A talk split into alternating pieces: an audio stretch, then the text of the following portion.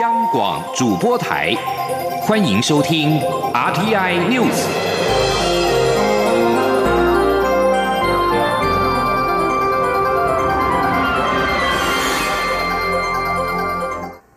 各位好，我是张旭华，欢迎收听这节央广主播台提供给您的 RTI News。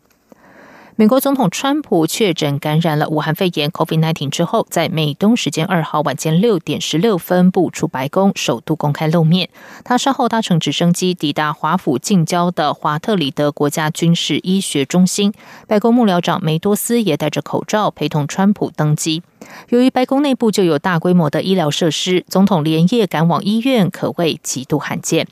白宫表示，川普接下来几天将会持续住院治疗，而消息人士透露，川普已经出现发烧和呼吸困难等等的症状。川普的竞争对手民主党籍总统候选人拜登在二号表示，这凸显了严肃看待疫情的重要性，戴口罩比当硬汉重要多了。拜登稍早两度接受裁剪都呈现阴性反应，因此继续原定的行程。继川普确诊之后，他的竞选连任总干事史太平也传出裁剪结果呈现阳性反应。川普的前顾问康威二号也表示，他的裁剪呈阳性反应，而且有咳嗽等轻微症状，已经展开隔离程序。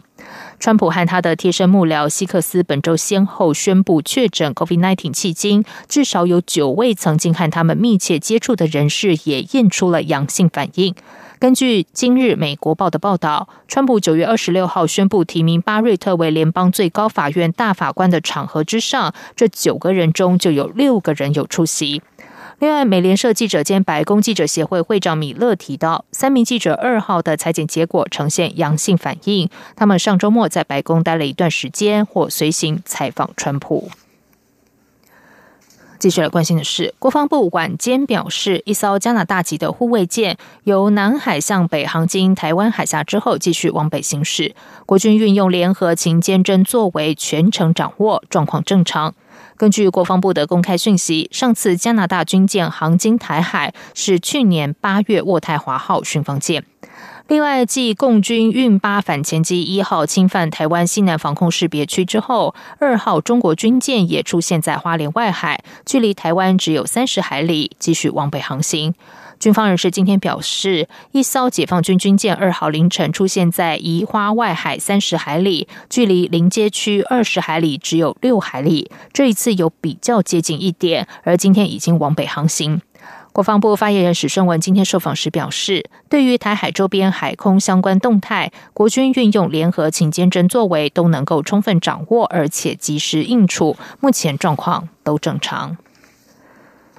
今年的中秋连假，国道五号南下的车流意外顺畅。今天是连假第三天，交通部长林佳龙原本担忧的北返车潮也没有如预期紧张，甚至有机会提前在晚间的八九点解除拥塞。另外，在国道客运的部分，公路总局也表示，北花线今明两天的北返预售票已经售出八成，对于疏解国五的车潮带来正面主意。记者吴丽君报道。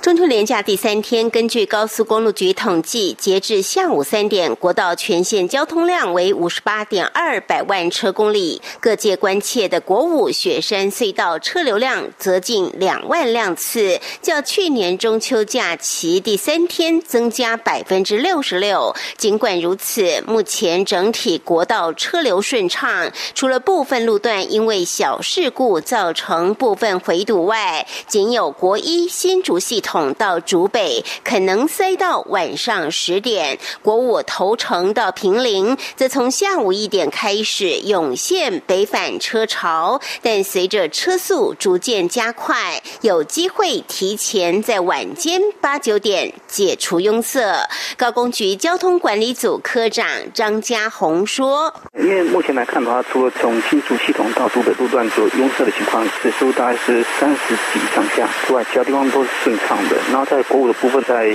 头城到平路段是有拥塞的情况，大概是从一点左右开始降到三十级左右。那其他时间大概都是在四十级左右。我们是觉得说今天的流量确实是比以往顺畅蛮多的。至于省道，除了台二线的大五轮、福隆、淡水等观光景点车流稍多，苏花改南澳、东澳段则自上午十一点由崇德开始涌现北返车潮外，其他南回改及西滨快速道路车流都相当顺畅。搭国道客运从宜兰礁溪返回台北市府转运站，甚至只需六十四分钟。公路总局运输组组长王在举也说明，从九月三十号到十月二号，国道客运平均每天输运近十八万人，较今年端午节增加一成。东部每天平均输运量则达二点八万万人次，增加百分之十四。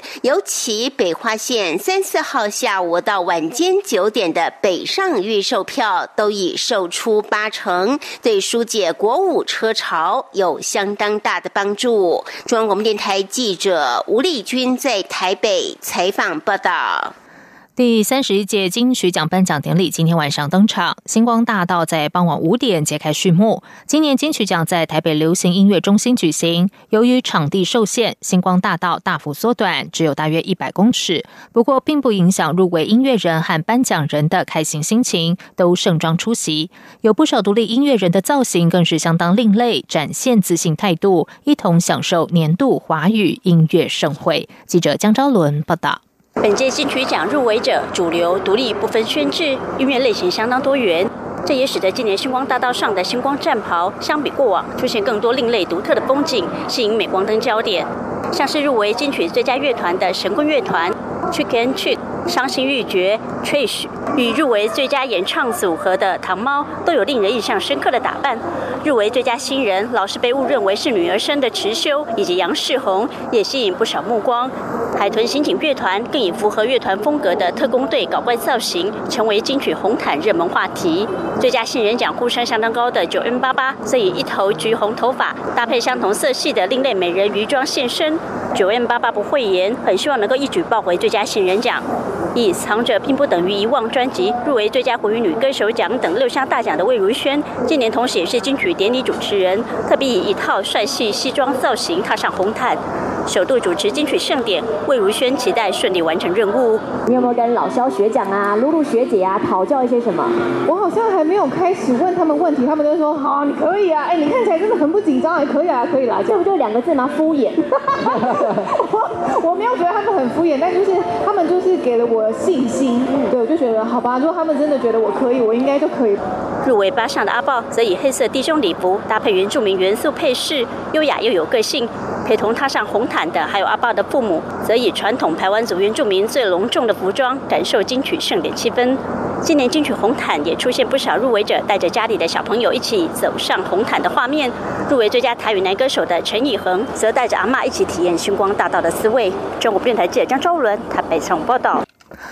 在外电消息方面，印度北方省一名出身贱民阶级的女子遭到轮暴致死案，点燃了民众的怒火，并且在全国各地引发连日抗议。法新社今天报道，有五名高级警官因为处理该轮暴和谋杀案调查的方式已经遭到停职。出生印度地位最低、地贱民阶级的一名青少女，九月中在她位于北方省的村外被发现身受重伤，并且已经在日前于首都新德里的一家医院去世。警方已经以强奸和谋杀罪逮捕了四名高种姓男子。一名高级警官在一号声称，法医报告和验尸报告显示，该女子没有遭到强奸，进一步引发民众的强烈怒火。这与受害者生前和他母亲的陈述以及医院报告相互矛盾。